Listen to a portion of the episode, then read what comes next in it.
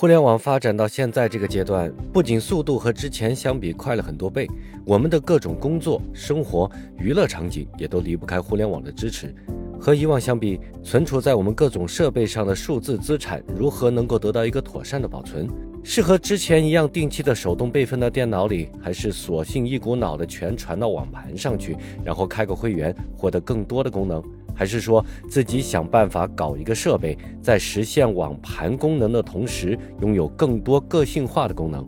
大家好，欢迎收看家庭网络使用指南的第十期。这一期我们来简单的聊一聊 NAS。所谓的 NAS 是英文 Network Attached Storage 的缩写，也就是网络附属存储。从字面上看，NAS 就是一个连接在网络上、具备资料存储功能的装置。前面提到过，我们的数字资产越来越多，每天拍摄的照片和视频存在手机上，工作中的重要资料存在电脑上。如果你是个影音爱好者，可能还会定期的和很多音视频文件打交道。如果你正巧和我一样还有做视频的习惯，那么那些海量的素材和工程文件也需要得到一个妥善的管理。正是因为这些数量多但又十分庞杂的各种文件在我们身边越聚越多，如何有效地集中管理这些文件，就被越来越多的普通人重视了。和之前提到过的软路由一样，NAS 的关注度和实际的使用者都越来越多，但对于大多数人来说，NAS 这个东西依然也是一个新兴的事物。他们感兴趣，他们想尝试，但依然缺乏了一个系统性的了解。买不买？买哪种？买回来怎么用？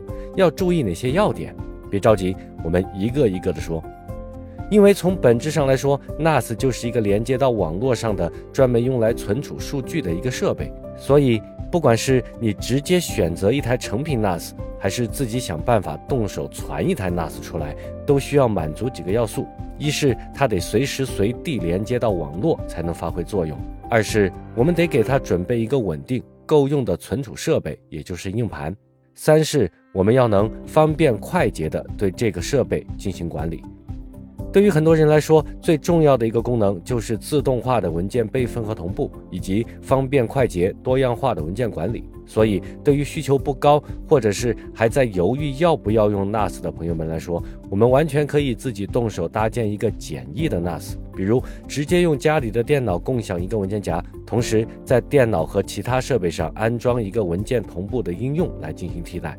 或者找一块移动硬盘，直接怼在支持 USB 扩展的路由器上，通过路由器来进行文件的共享和管理，都是比较建议的方法。